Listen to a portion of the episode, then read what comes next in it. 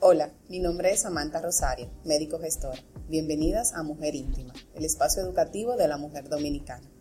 En el día de hoy le vamos a hablar acerca de las enfermedades de transmisión sexual, también llamadas infecciones de transmisión sexual. Estas son enfermedades infectocontagiosas, las cuales se dan por las secreciones que se pueden tener en comunicación durante las relaciones sexuales. Estas pueden ser de forma vaginal, oral u anal. Esas enfermedades eh, son tanto para los hombres y las mujeres, pero suelen tener una mayor eh, variedad clínica o manifestaciones clínicas en las mujeres. Esas enfermedades pueden ser de trastornos viral, pueden ser también de trastornos eh, bacterianos, protosarios y de hongos. Ellas pueden manifestar diferentes síntomas, entre los cuales tenemos lo que son algunas veces llagas, o también puede ser en algunas veces tener eh, lo que son síntomas comunes como picazón, ardor, enrojecimiento del área. También estas pueden eh, causar lo que son llagas en lo que son las zonas genitales, tanto de los hombres como de las mujeres. Pero como dije anteriormente, donde tiene mayor manifestaciones clínicas son en las mujeres. En los hombres algunas de, de veces pueden pasar como asintomáticas, o sea, no da ningún tipo de síntomas. Pero esto no quiere dejar dicho que no tenga la enfermedad como tal y pueda transmitirla a lo que sea, a lo que son sus parejas, a su pareja o en algunos de los casos, como se ha visto, cuando las personas tienen múltiples parejas, estas enfermedades son, se pueden propagar muy rápidamente. Es bueno recordar que las enfermedades de transmisión sexual también pueden causar lo que es la enfermedad inflamatoria pélvica en las mujeres, que estas en casos no tratados y llegar a la gravedad de poder crear lo que es una infertilidad es un trastorno que es prevenible, pero siempre hay que tener los cuidados del lugar. Cuando hablamos de, enfermedades de transmisión sexual es bueno mencionar algunas de ellas, tales cuales como la clamidia. La clamidia se da por una bacteria.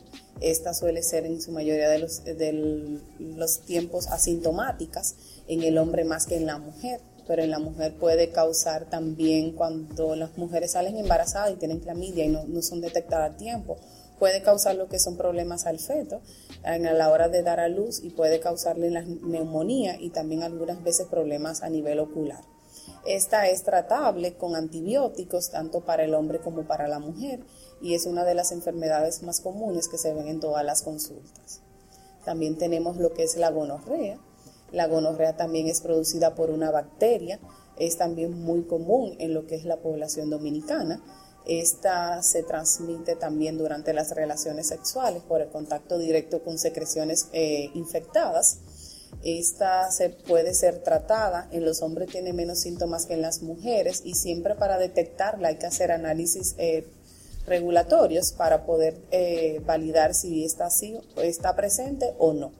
Esta, al igual que la clamidia, también se puede tratar con antibióticos y es tanto el tratamiento para tanto ambas parejas, tanto hombre como mujer necesitan dar eh, terapia, antibioterapia para poder eh, ser tratadas. También tenemos lo que es el herpes simple. Este herpes se clasifica en dos tipos, tipo herpes simple tipo 1 y tipo 2. El herpes, a diferencia de las demás, este siempre se quedará latente en el cuerpo por lo tanto, este tiene un tratamiento que es antirretroviral, pero este tratamiento no es curativo. El tratamiento del herpes es simplemente para aplacar lo que son los síntomas y tratar que los brotes que se puedan presentar entre un episodio y el otro sean prolongados. Y a veces puede pasar uno o dos episodios en el año, o si estamos sometidos a mucho estrés, pueden eh, presentarse muchos brotes repetitivos pero se trata de controlar y mantener que el mismo se mantenga en un estado, como decimos algunas veces, durmiendo en el sistema eh, inmunitario. El herpes también se da mediante el contacto directo con las secreciones de una persona infectada durante las relaciones sexuales y como dije anteriormente, este no tiene, no tiene cura. También tenemos un tema muy hablado en los últimos tiempos, que es el virus, el virus del papiloma humano, el virus del papiloma humano tiene más de 100 tipos. Actualmente tenemos vacuna para un por ciento de un 20 a un 30, un 30% de, de estos virus. El virus del papiloma humano puede causar lo que son verrugas en algunos de los casos. Este se puede clasificar en bajo y alto grado. Cuando hablamos de bajo grado, como le dije anteriormente, puede presentar verrugas que en algunos de los casos pueden desaparecer y en otras ser tratadas. Cuando es de alto grado, este puede llegar a causar lo que es un cáncer cervical o un cáncer también vulval o anal.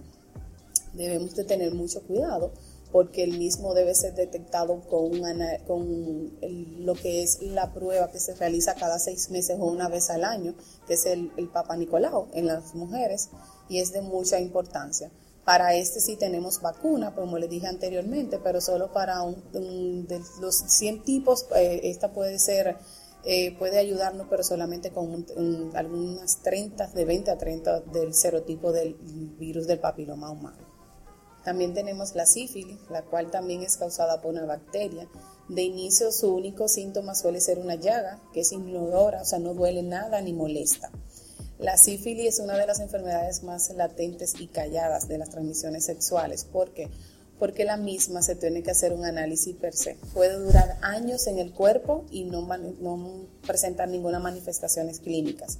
Para esto hay que hacer algunos estudios de laboratorio también es tratada con antibioterapia y la misma sí suele causar en las mujeres eh, abortos a repetición y puede causar también daños congénitos a lo que es el feto. Por eso una de las primeras pruebas que se hacen a las mujeres cuando salen embarazada de citología es para validar si en su tiene o no es positiva lo que es la, la sífilis. También tenemos una enfermedad muy común y hablada por muchos, muchos años que es el VIH Recuérdense que esta es una enfermedad también de transmisión sexual, la cual es prevenible con el uso, eh, el uso correcto de lo que son los preservativos y también con también siendo teniendo una sola pareja, no, no una persona que tenga muchas parejas a la vez, este no se cura. Este se puede, eh, se ayuda con antirretrovirales, lo cuales ayudan a que la enfermedad no progrese a la enfermedad.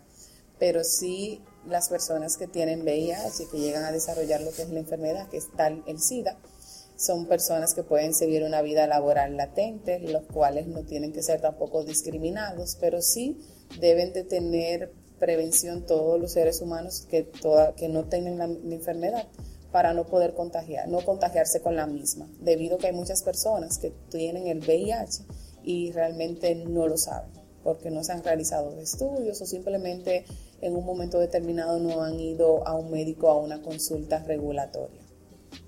También tenemos la tricomoniasis, esta es causada por un protosario. En este vamos a tener eh, lo que son secreciones verdosas amarillentas en la mujer. Como siempre la mujer va a tener mayor manifestaciones clínicas que los, eh, los varones. La misma también eh, se trata con antibióticos esta puede ser causante también de mucha irritación, dolor, ardor y también molestias a la hora de tener relaciones sexuales. Esta también conlleva un proceso de tratamiento, pero luego de finalizado es curado el proceso.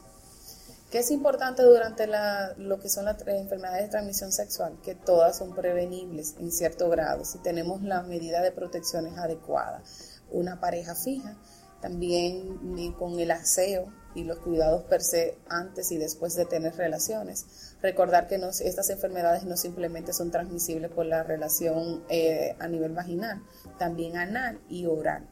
Eh, porque las mismas se encuentran en las secreciones de las mucosas de cualquiera de estas áreas que si están infectadas pueden causar lo que son las diferentes enfermedades que hemos hablado en el día de hoy. Ya para finalizar, Deben de recordar que al presentar alguna irritación, ardor, enrojecimiento del área, secreciones purulentas o secreciones de un olor fétido en sus zonas genitales, deben de acudir a un personal de la salud o su médico de cabecera.